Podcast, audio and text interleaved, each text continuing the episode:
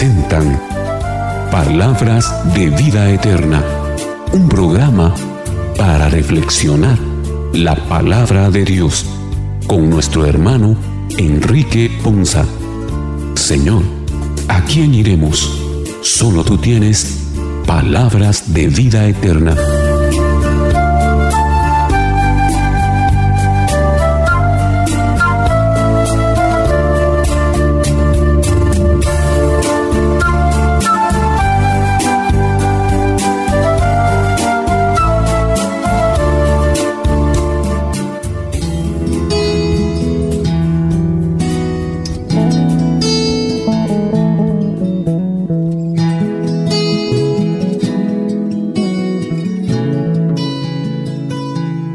Señor les bendiga hermanos, qué bendición para nosotros el día de hoy llegar una vez más hasta ustedes a través de este su programa Palabras de Vida Eterna. Nos alegra enormemente nuestro corazón el que Dios nos permita el gran privilegio de estar acompañándoles a esta hora del día con una reflexión de la palabra del Señor que estamos convencidos será de mucha bendición para nuestras vidas. Vamos a darles la más cordial bienvenida también a los hermanos que el Señor el día de hoy ha traído con todo gozo y alegría para reflexionar con nosotros nuestra lectura de la liturgia del día de hoy. De esa cuenta, le damos la bienvenida a nuestros hermanos y nuestras hermanas Carmelina Shahil, Julia Camel, Ana María López, Boris García, Evelyn Mendizábal, Odilia Pastor, Enrique Ponza, Iván Rivas Fernando Martínez. Vamos a iniciar nuestro programa del día de hoy, como siempre, poniéndonos en manos del Señor para suplicarle que nos asista con su Santo Espíritu, para que tengamos un corazón dispuesto, una mente abierta y ávida de escuchar la palabra del Señor y que esta palabra en nuestros corazones y en nuestras vidas dé fruto abundante. Por eso invocamos al Espíritu Santo de Dios para que en esta noche pues llene nuestros corazones. E iniciamos invocando el nombre del Padre, del Hijo y del Espíritu Santo. Amén. Ven Espíritu Santo, llena los corazones de tus fieles y enciende en ellos y en nosotros el fuego de tu amor. Envía Señor tu Espíritu para que renueve la faz de la tierra, nuestras vidas, nuestras familias, nuestras comunidades y especialmente este bendito ministerio del Quirios para que siga siendo bendición por todos los lugares donde este mensaje sea escuchado. Oh Dios que llenaste los corazones de tus fieles con la luz de tu Espíritu Santo, concédenos que guiados por este mismo Espíritu, vivamos con rectitud y gocemos siempre de tu consuelo. Te lo pedimos por Jesucristo nuestro Señor. Amén.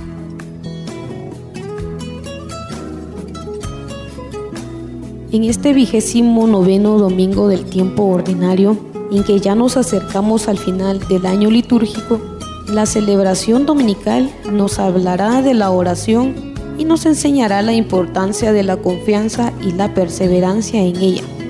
Nos exhorta a descubrir que la justicia y el amor de Dios son más grandes que las de la gente y que Él escucha las súplicas de los que claman con confianza y perseverancia. La primera lectura, tomada del libro del Éxodo, en el capítulo 17, versículos del 8 al 13, nos presenta la batalla del pueblo de Israel contra los amalecitas. Moisés estaba en la cima del monte con sus brazos elevados, orando a Yahvé, enseñándonos que la victoria del pueblo de Dios se obtuvo gracias a la oración perseverante de Moisés.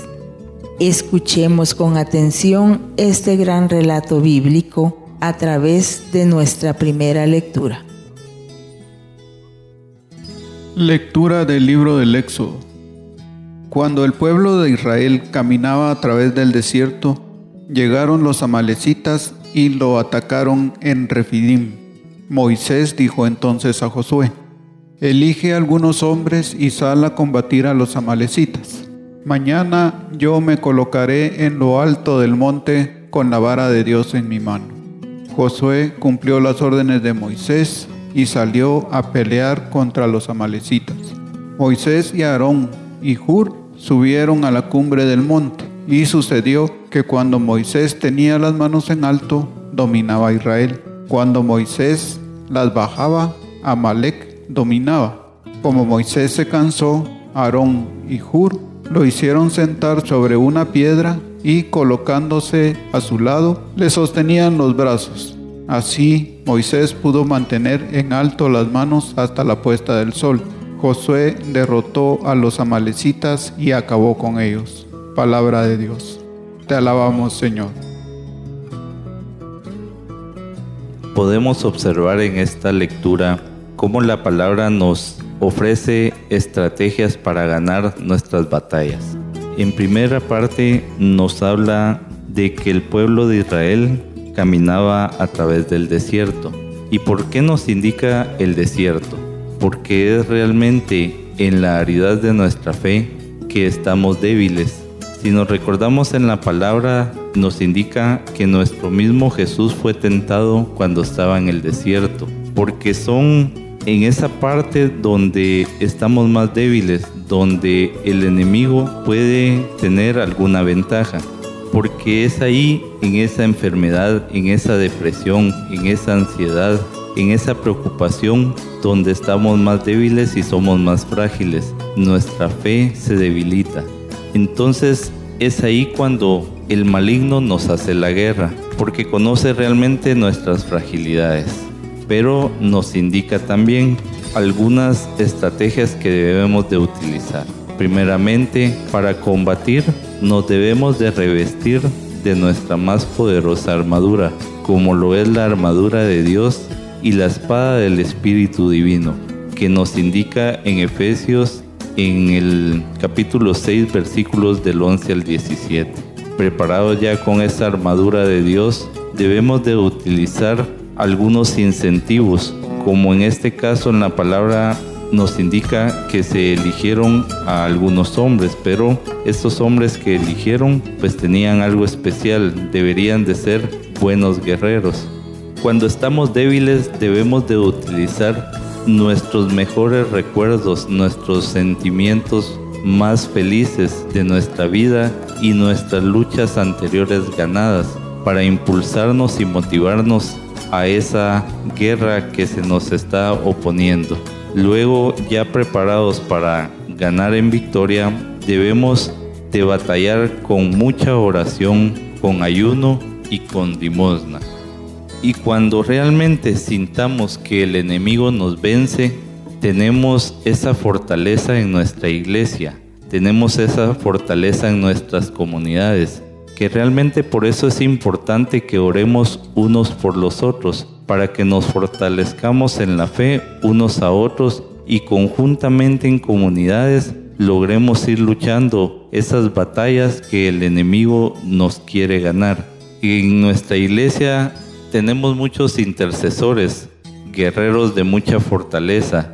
Principalmente tenemos a nuestra mamá, nuestra Madre Santísima, que ella siempre intercede por nosotros para el resguardo y protección de nosotros mismos, de nuestros corazones y de que se cumpla el plan divino de Jesucristo en nuestras vidas. Así también nuestra iglesia nos regala intercesores con mucha fortaleza, como son todos los santos, a los cuales podemos también pedir esa intercesión para que nos ayuden a que nuestro Señor Jesucristo escuche nuestra palabra y Él nos levante en victoria. Entusiasmados con todas estas estrategias para ganar en victoria, debemos de entender en nuestros corazones que estamos respaldados por el Dios, el único dueño de todo nuestro universo, y que todo está a nuestro favor, porque si Dios está conmigo, no hay nadie contra mí. Dice la palabra que los amalecitas sorprendieron al pueblo de Israel a medio desierto. Los amalecitas representan todo lo que está en contra de la voluntad de Dios. Por eso es que Dios nunca quiso a este pueblo y dio la instrucción a Moisés para Josué de que acabaran con ese pueblo. Y aquí dos aspectos importantes. Josué dice que cumplió las órdenes. Josué no vaciló. Josué tuvo fe. Y la fe de Josué, aunada a la oración de Moisés, fueron el éxito del pueblo de Israel. Dice la palabra que Josué derrotó a los amalecitas y acabó con ellos. En esta palabra nos dice que Moisés subió a la cima. Él subió con su callado, el callado que significaba la confianza de Dios en él, con el que obró grandes prodigios. El prodigio, el primer prodigio fue que abrió el mar rojo para darle su libertad. De igual forma, en esta pelea con los amalecitas, Moisés subió a la cima y con las manos levantadas oró a Dios con la confianza de que todo lo que Dios hace para su pueblo es lo mejor. Lo que me llama la atención es cómo, cuántas veces nosotros hacemos el papel de Aarón y de Hur para hacerle un poco menos pesada la misión que tienen nuestros sacerdotes los predicadores, cuántas veces nosotros ayudamos y apoyamos en la misma, en la misma fe. Moisés tenía una fe singular y por lo tanto Aarón y Hur, ayudándolo, eran solidarios en esa misma fe. Esa fe que es la fe en nuestro Señor Jesucristo. La fe que nos lleva a ser solidarios y buscar la esperanza que la voluntad de nuestro Dios está en su libertad. Levantar las manos es darle el señorío a Dios, la honra, el poder y la gloria. Levantar las manos es confiar plenamente y esperar que la obra de Dios, que mientras oramos, mientras pedimos, clamamos, Dios derrama a cada uno lo mejor para sus hijos. Solo un continuo acercamiento en la oración, en fe y en obediencia a Dios, nos da la esperanza de la protección y bendición que se traduce en la gracia de Dios para su pueblo y en la victoria. Moisés levantaba las manos y, iba ganando la batalla. Se cansaba y ganaban los amalecitas. Por eso es importante el apoyo de nuestras comunidades, el apoyo de nosotros mismos, entre nosotros mismos para poder eh, llegar a, a cumplir la voluntad del Señor, para poder llenarnos de Él y siempre tener esa comunicación continua con el Señor. En el Salmo 120 dice, dirijo la mirada hacia los montes. ¿De dónde llegará la ayuda? Mi socorro me viene del Señor, que hizo el cielo y la tierra. Y en el 7 dice, te preserva el Señor de todo mal. Él guarda tu alma. Él te guarda al salir y al regresar, ahora y para siempre. En esta lectura nos habla claramente la comunicación con Dios. Orarle a Dios es tenerle la plena confianza de que todo lo que Él nos manda a nosotros es para nuestro bien. Es importante descubrir varias cosas. Primero, para la obra del Señor siempre hay opositores. Entre los opositores tenemos muchas circunstancias que nosotros no hemos podido entender y descubrir en nuestra vida. Y hay oposiciones que nosotros mismos nos creamos con tal de no seguir al Señor. Y una de las cosas que nosotros nos vamos poniendo en el camino son los obstáculos. Y esos obstáculos hay que aprenderlos a vencer, hay que aprenderlos a quitar y hay que descubrirlos para poderlos quitar y, desarrollar en la vida y, y seguir y continuar con el camino que uno tiene trazado, propuesto y, descubierto. Y dentro de los obstáculos encontramos las atracciones mundanas y siempre estamos atraídos por eso y eso es uno de los obstáculos más grandes que nosotros tenemos porque aun cuando no nos alcanzamos siempre los volteamos a ver. Otra cosa es que queremos imitar a personas, queremos ser imitadores y las imitaciones siempre son más baratas nunca son más caras que los originales. Y por eso es que ya muchas veces dice el dicho, hasta hay imitaciones baratas y de buena calidad. Entonces tenemos que aprender en la vida que ese es uno de los obstáculos que tenemos que aprender a quitarnos. Tenemos que entender que también vamos a encontrar gente que va a tratar de que nosotros no crezcamos en el camino.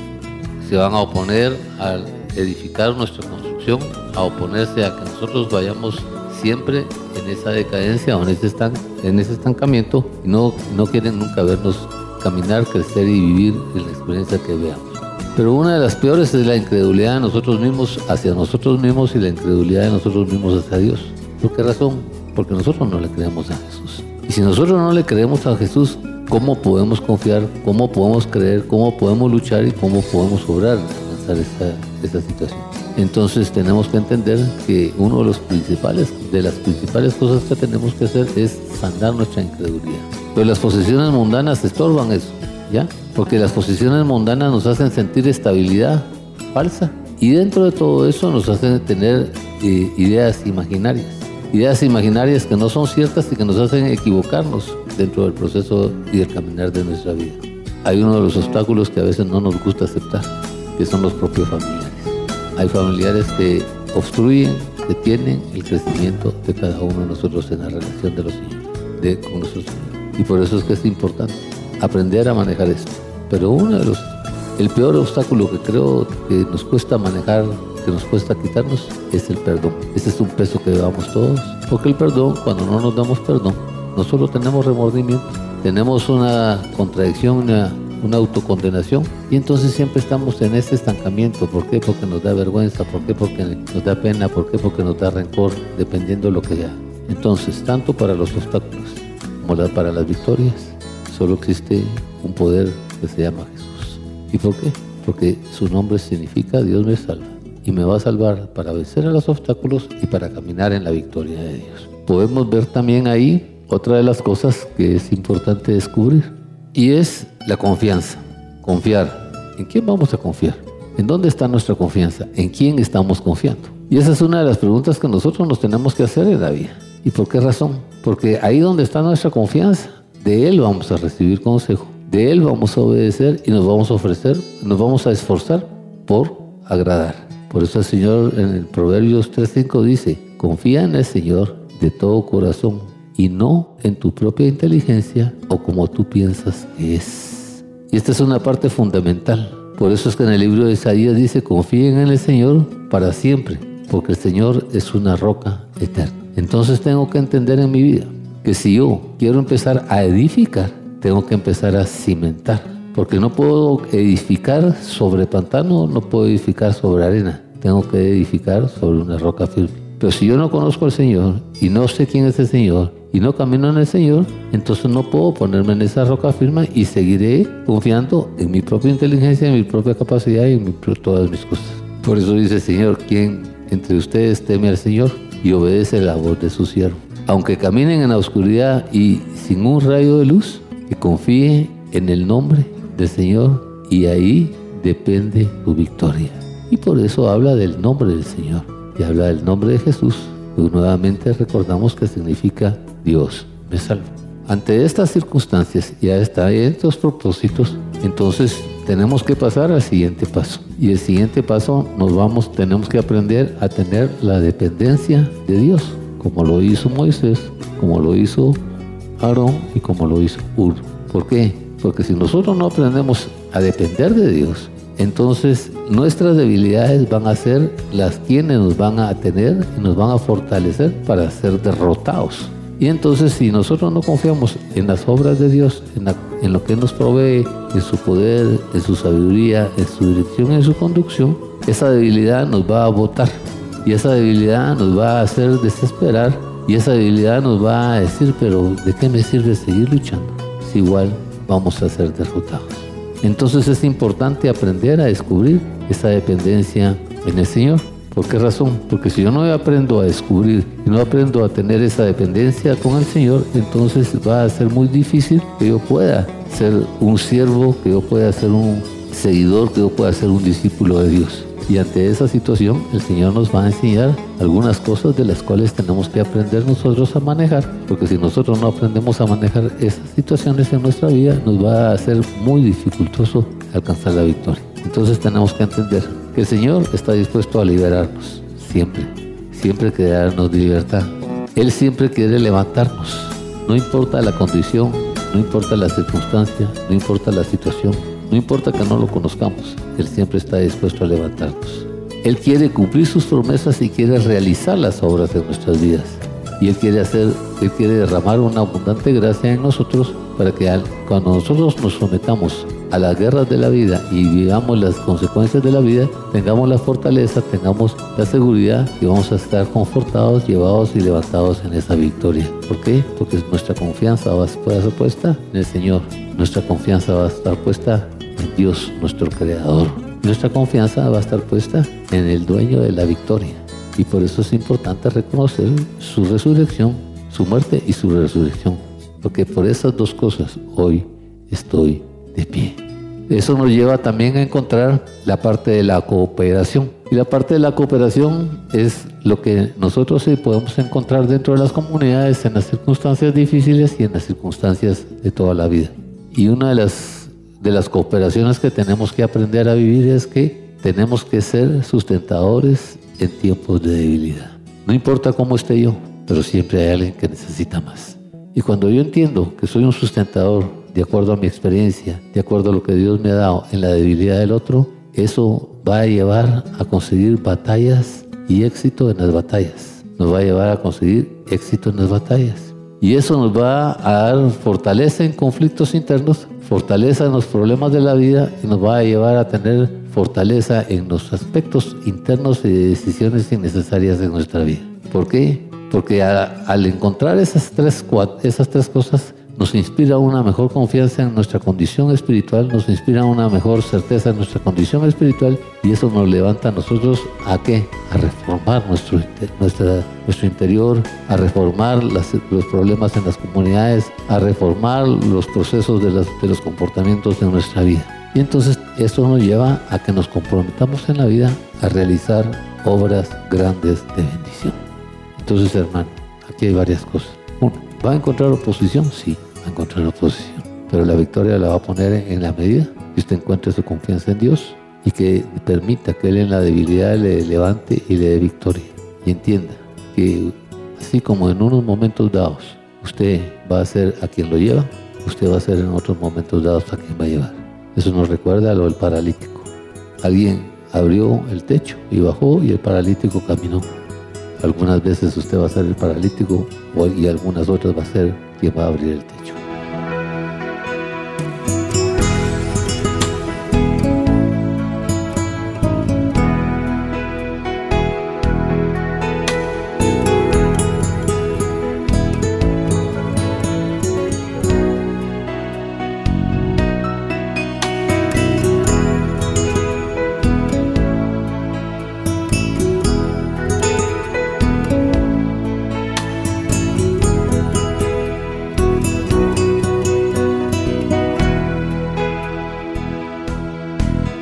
La lectura tomada de la segunda carta del apóstol San Pablo a Timoteo, en el capítulo 3, versículos del 14 al 17 y capítulo 4, versículos 1 y 2, San Pablo aconseja a su discípulo y también a nosotros para los momentos difíciles eh, con estas tres instrucciones. Que se instruya en la Sagrada Escritura, que siempre proclame la palabra de Dios y que limite su ejemplo a su doctrina. Escuchemos con atención los consejos de San Pablo en esta segunda lectura para aprender a vivir cristianamente. Lectura de la segunda carta del apóstol San Pablo a Timoteo.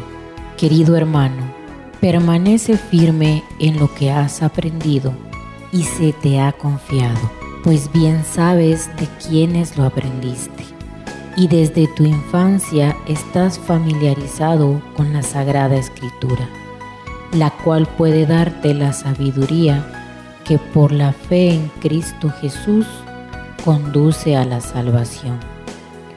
Toda la Sagrada Escritura está inspirada por Dios y es útil para enseñar, para reprender, para corregir y para educar en la virtud a fin de que el hombre de Dios sea perfecto y esté enteramente preparado para toda obra buena. En presencia de Dios y de Cristo Jesús, que ha de venir a juzgar a los vivos y a los muertos, te pido encarecidamente por su advenimiento y por su reino que anuncies la palabra insiste a tiempo y a destiempo, convence, reprende y exhorta con toda paciencia y sabiduría. Palabra de Dios. Te alabamos Señor.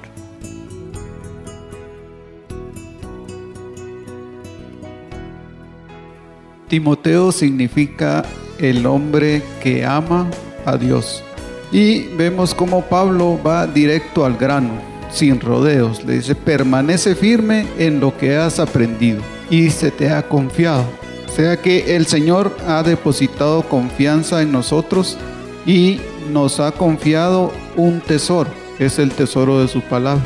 Y es el que nosotros tenemos que compartir con, contigo, hermano Radio Escucha, con todas las personas que tienen acceso a este programa desde diferentes medios de audición. Pues bien sabes de quiénes lo aprendiste, le dice, y desde tu infancia estás familiarizado con la Sagrada Escritura. Timoteo fue criado por una madre judía y era hijo de padre griego, pero la madre y la abuela, que eran las descendientes judías, se preocuparon por su educación cristiana desde su pequeña infancia. Y esa es parte de los frutos que Timoteo ya traía desde chico igual que muchos de nosotros hemos recibido desde nuestra infancia los sacramentos de nuestra amada iglesia y nuestros padres se preocuparon por nuestros inicios en nuestra fe. Luego el apóstol pone de relieve que la Sagrada Escritura puede darnos sabiduría y sabiduría por la fe en Cristo Jesús y que ésta nos puede conducir a la salvación Jesús, como bien hemos escuchado anteriormente, significa Dios salva. Jesús es el único que nos puede conducir a la salvación. Toda la Sagrada Escritura le dice el apóstol a Timoteo que está inspirada por Dios, por lo cual nosotros no tenemos tener, no debemos tener dudas ni vacilar en nuestra fe. No debemos dejar que otras personas vengan y nos digan qué parte de nuestra Biblia es basada en fe y cuál no. Toda la Sagrada Escritura, dice, está inspirada por Dios y nos es útil para educarnos en la virtud, para que como hombres de Dios seamos perfectos, dice la palabra. Tal vez nunca alcancemos la perfección, pero hacer nuestro mejor intento nos será tomado muy en cuenta en el paraíso. Y debemos estar enteramente preparados para toda obra buena, para toda obra buena y le, recalca el apóstol, te pido encarecidamente por su advenimiento, es por el advenimiento de Jesús, y por su reino, que anuncies la palabra. Este, esta es la misión, es el mandato divino, anunciar la palabra a todos los pueblos, a todas las islas distantes, a todos los que nos aislamos y no queremos saber de nadie nosotros somos esas islas distantes y hasta nosotros va a llegar la palabra de Dios porque es la voluntad de Jesús.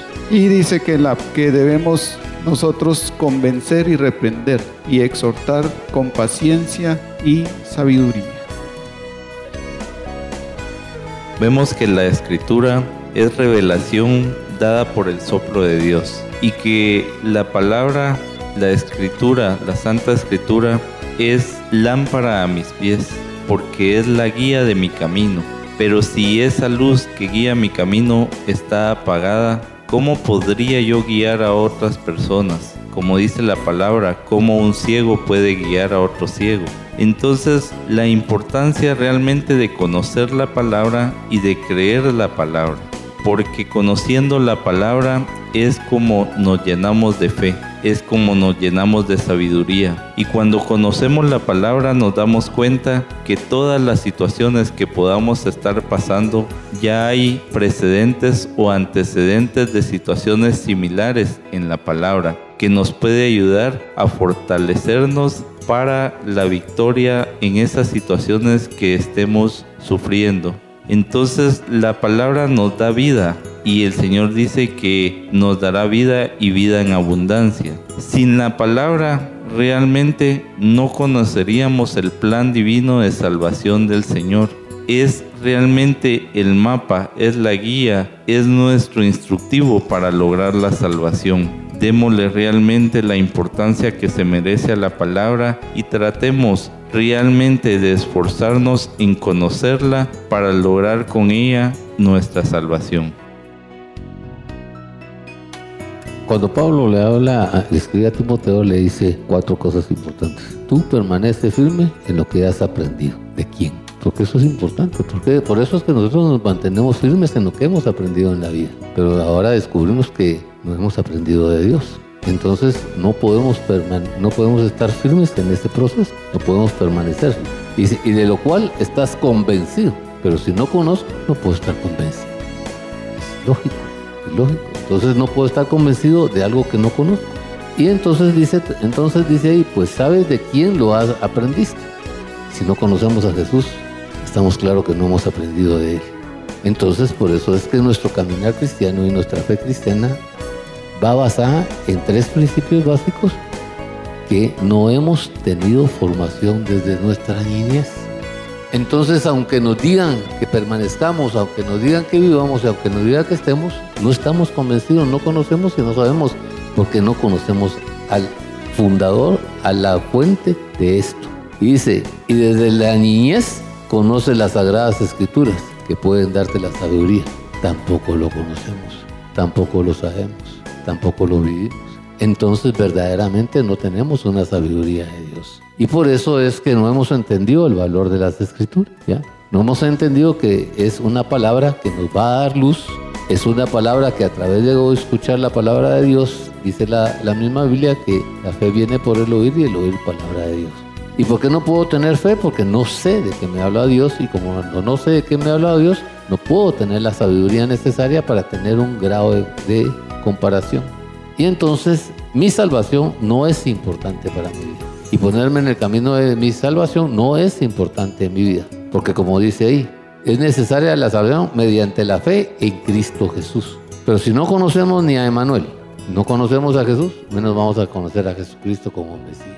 Entonces, toda esta parte nos ha estado fallando en nuestra vida. No, la no tenemos ese fundamento. Entonces, no teniendo ese fundamento, no teniendo esa enseñanza, no tenemos la sabiduría verdadera que Él necesita que nosotros tengamos para caminar en el proceso de la salvación. Por eso dice ahí, la escritura es inspirada por Dios y útil para enseñar. Eso sí lo entendemos. ¿Por qué? Porque nos han dicho que es inspirada por Dios y que útil. Pero como no es importante para nosotros, pero como no tiene un valor para nosotros, entonces no nos ha importado conocerla, entenderla y vivirla. Y esa es una de las debilidades que tenemos en esta situación. Por eso nos habla Pablo, prepárate, prepárate espiritualmente. ¿Por qué? Porque si de verdad quieres alcanzar la salvación y quieres ser hombre de Dios, tienes que empezar por aprender a hacer obra buena. Tienes que empezar por entender que un día de estos vas a tener que entregar cuentas de tu vida. Entonces disponte a recibir instrucción, disponte a vivir reprensiones, disponte a tener exhortaciones y disponte a, hacer, a dar testimonio de lo que ha hecho, hace y ha hecho la palabra de Dios en tu vida básico es. ¿Por qué razón? Porque si no entendemos el principio, no vivamos, no querramos vivir el final. Nosotros queremos vivir el final sin tener el fundamento del principio. Y eso no nos va a permitir gloria a nosotros, no nos va a permitir nosotros. Por eso es que cuando Pablo dice y predica la palabra y persiste en hacerlo, sea o no sea oportuno, ¿cuándo vamos a discernir un momento de esos? ¿Cuándo vamos a hablar de la palabra si no la conocemos? Al menos uno una de las cosas que debemos contribuir y debemos esforzarnos es que por lo menos cada obra que Dios haga en nuestra vida, reconozcamos el valor de eso y empecemos a ser testigos de esa gloria, de esa bendición, de ese perdón y de esa oportunidad que Jesucristo nos quiere dar en la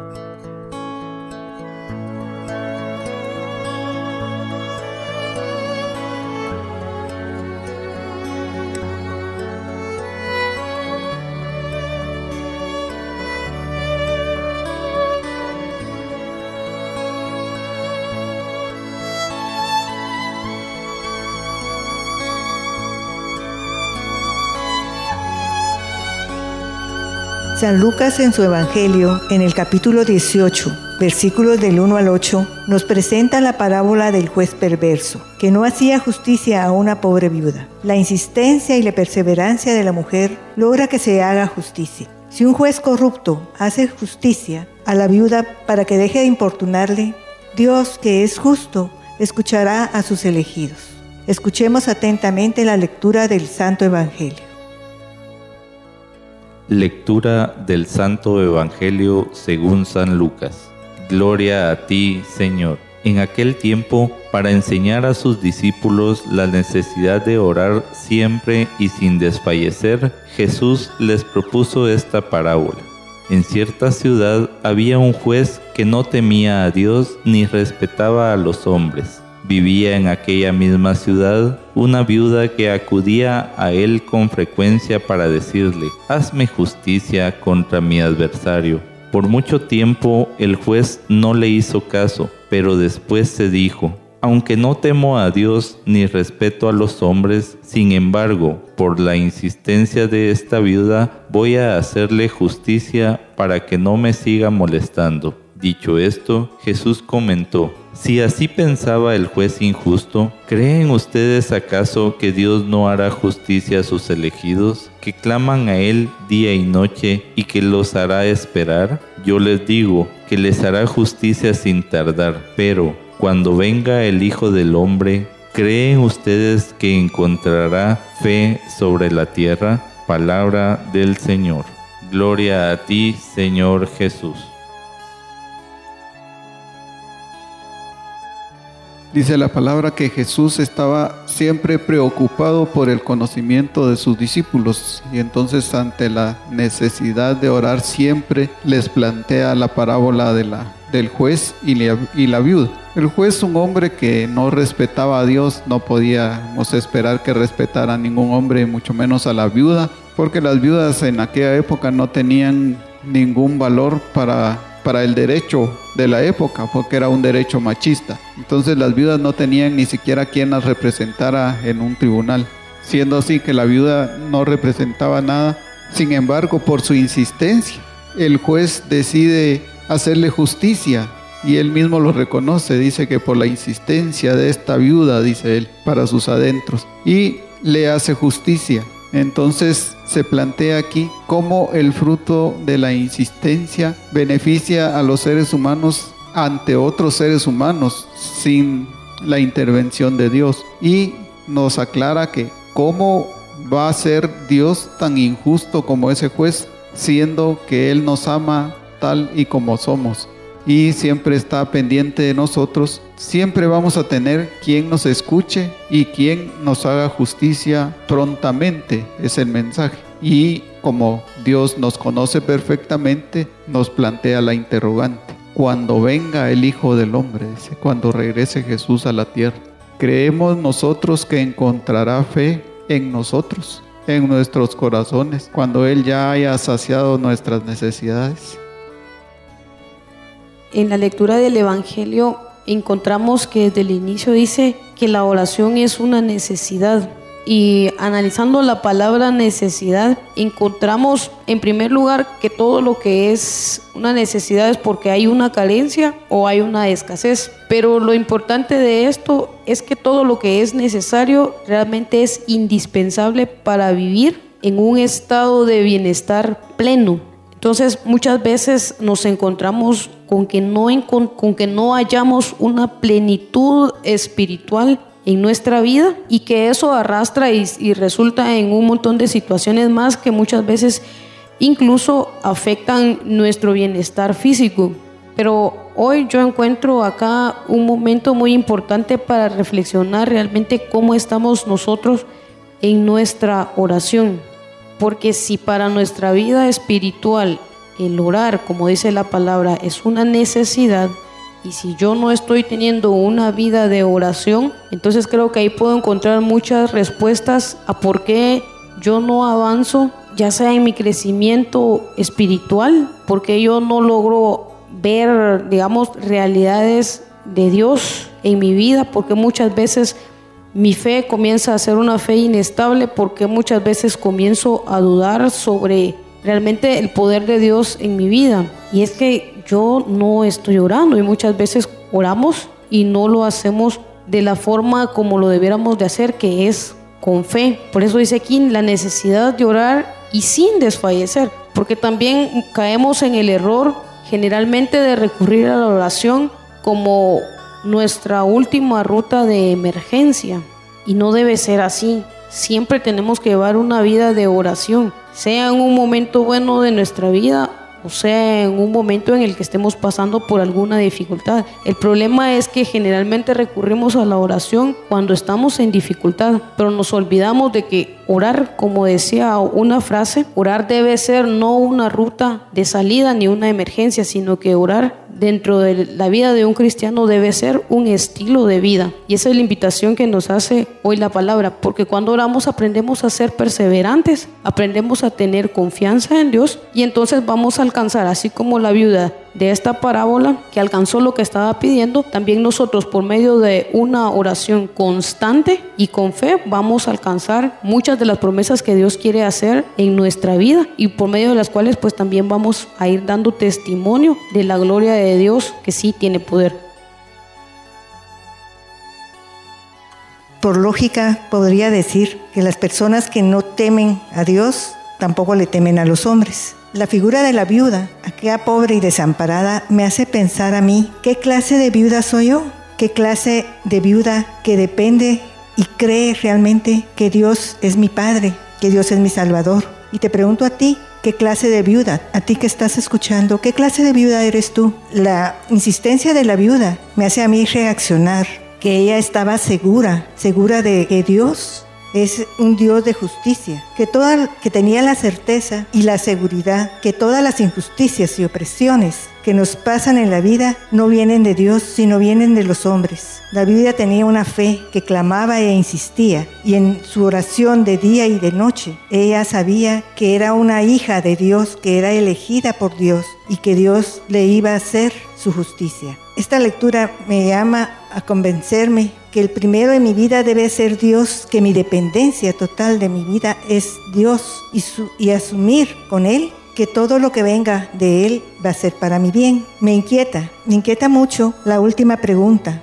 que dice, ¿creen ustedes que cuando venga el Hijo del Hombre encontrará fe sobre, sobre la tierra? Si no, no actuamos como la viuda, si no dependemos de ese amor del Señor, si no soltamos toda nuestra vida y ponemos toda nuestra fe y tenemos la certeza que Él va a ser lo mejor para nosotros, no vamos a encontrar esa, esa grandeza que Dios quiere en nosotros. Comprometerme con Jesucristo acrecenta mi fe para que cuando Él venga realmente pueda encontrar un poco de amor y de fe para todos los demás. Vemos en este Evangelio la similitud de un juicio viéndolo desde la perspectiva humana. Si todos somos pecadores y hemos cometido tantas faltas, tantas injusticias, Imaginémonos si llegáramos a un juicio como muchas veces nosotros como seres humanos hacemos en juzgar a los demás. ¿Cuál sería la peor sentencia que a mí me darían? Y la peor sentencia que un juez puede dar es la pena de muerte. Pero Jesucristo vino al mundo para justificarnos de todos estos pecados. Y Él justificarnos, Él dice, miren, yo voy a pagar la sentencia de ustedes. Y siento en esta palabra que el Señor me dice, Hijo mío, quedas libre, yo voy a pagar tu sentencia. Debemos de confiar realmente en la grandeza de la misericordia y la compasión del Señor cuántas veces nosotros la hemos sentido en nuestras vidas que esa justicia del Señor es totalmente diferente y cuántas veces nosotros hemos juzgado a nuestros prójimos. Entonces debemos de confiar realmente en el Señor, debemos de luchar por tener esa relación que el Señor quiere tener con nosotros para que al final de nuestros días, como dice la palabra, se nos juzgará de nuestras acciones y, el Señor juzgará a los vivos y a los muertos. Luchemos entonces en este mundo por hacer buenas acciones para que nuestro juicio siempre la sentencia sea de nuestra salvación. El Evangelio está dividido en tres aspectos bien fundamentales. Primero nos dice que tenemos que aprender a orar sin desanimarnos. Luego vemos la parte del juez injusto. Esta parte es importante analizarla todos nos vamos por lo de la viuda, pero la mayoría somos esos jueces injustos. Cuando tenemos poder, cuando tenemos la razón, cuando queremos pasar por encima de mucha gente, cuando se nos acerca la gente a pedirnos ayuda, cuando nosotros no somos capaces ni de ayudar en la iglesia y damos lo más mínimo. Y eso nos lleva a entender dos tipos de cosas. Primero, entender el egoísmo. El egoísmo cómo lo tengo, cómo lo vivo y cómo lo experimento yo. Y luego entender que yo también estoy cayendo en oraciones inoportunas. ¿Por qué? Porque esas oraciones inoportunas estoy pidiéndole a, Dios que haga cosas que no son. Y vamos a revisar un poquito el manejo, el manejo del egoísmo. El egoísmo en nuestra vida nos hace caer en varias circunstancias. Primero, dice la palabra de Dios en Proverbios, la gente maldice al que acapara el trigo, pero colma de bendiciones al que con gusto lo ven. Nosotros andamos acaparando por siempre cosas. Y la codicia nos viene sin las cosas del mundo, nos hacen actuar diferente, nos hacen eh, ser ambiciosos y nos hacen ser egoístas y muchas veces caemos en el error de que hasta abusamos de las, de las circunstancias y de las necesidades de los otros. El egoísmo nos hace despreciar, un desprecio total por los derechos de los otros. Por eso dice el Señor en el libro de Ezequiel, no les basta con comerse los mejores pastos, sino que tienen que también que pisotear lo que queda. No les basta con beber agua limpia, sino tienen que enturbiar el resto de la, con las patas. Y esa es una actitud que nosotros tenemos en la vida que tenemos que aprender a manejar. Somos negligentes con el necesitado y con el que sufre. Media vez yo esté bien, no me importa lo demás. No me importa sacrificar a los demás, no me importa conducirme con los demás, no me importa vivir con los demás. Y es una indiferencia cruel hacia los pecadores. ¿Por qué? Porque no me gusta reconocer que yo también soy pecador y que realmente estoy en esa posición y que no me gustaría que me trataran como estoy tratando a los demás. Y eso me lleva a mí a tener una conducta diferente. Y eso me lleva a mí a vivir en una conducta diferente. Por eso es que es bien importante, no tanto lo que hace la, la, viuda, sino que nos vamos a la necesidad de la viuda. Tenemos que revisar cómo nosotros actuamos con egoísmo. Y ahora vamos a revisar un poquito las oraciones inoportunas, que son las que nosotros manejamos y las que nosotros hacemos en los momentos de, de dificultad y en los momentos como eh, han caído todos los hombres en la vida y como han caído también muchas de las personas en, el momento de, su necesidad, en los momentos que están viviendo la parte de su dificultad. Y esto lo, lo vemos básicamente en Abraham, por ejemplo, cuando Abraham volvió a decir, no se enoje mi Señor, pero permítame hablar una vez más, tal vez se encuentra solo 10, aún de esos 10 Muchas veces nosotros somos inoportunos, inoportunos con tal de conseguir un beneficio, con tal de conseguir una circunstancia, con tal de conseguir un, propósito. Pero no nos hemos preguntado si de verdad lo que estamos pidiendo nos va a edificar o no nos va a edificar. Por eso el Señor dice ahí, pónganle atención a lo que dijo el juez. Lo dice ahí. No dijo pónganle atención a lo que hizo la viuda, pónganle atención a lo que dijo el juez. Porque la actitud negativa y la conducta negativa que nosotros tenemos no está en la viuda, está en la conducción. Por eso dice el Señor ahí en el versículo 6, tengan en cuenta lo que dijo el juez injusto.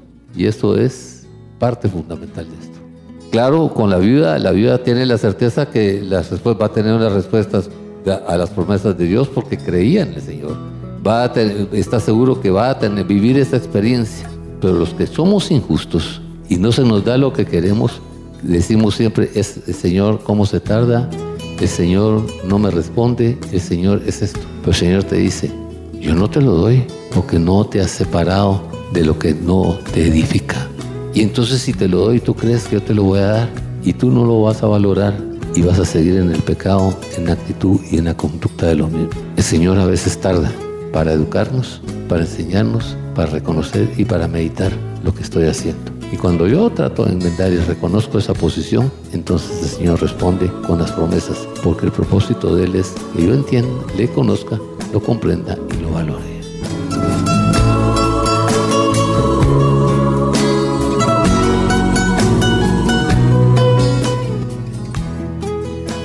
Que el Señor les bendiga hermanos. De esta manera estamos llegando al final de nuestro programa. Agradecemos a Dios nuestro Señor por permitirnos compartir con ustedes este espacio de reflexión. En nombre del Ministerio del Quirios, le hacemos la más cordial invitación para que nos acompañe o nos permita acompañarles en el próximo programa, su programa Palabras de Vida Eterna. Que el Señor les bendiga.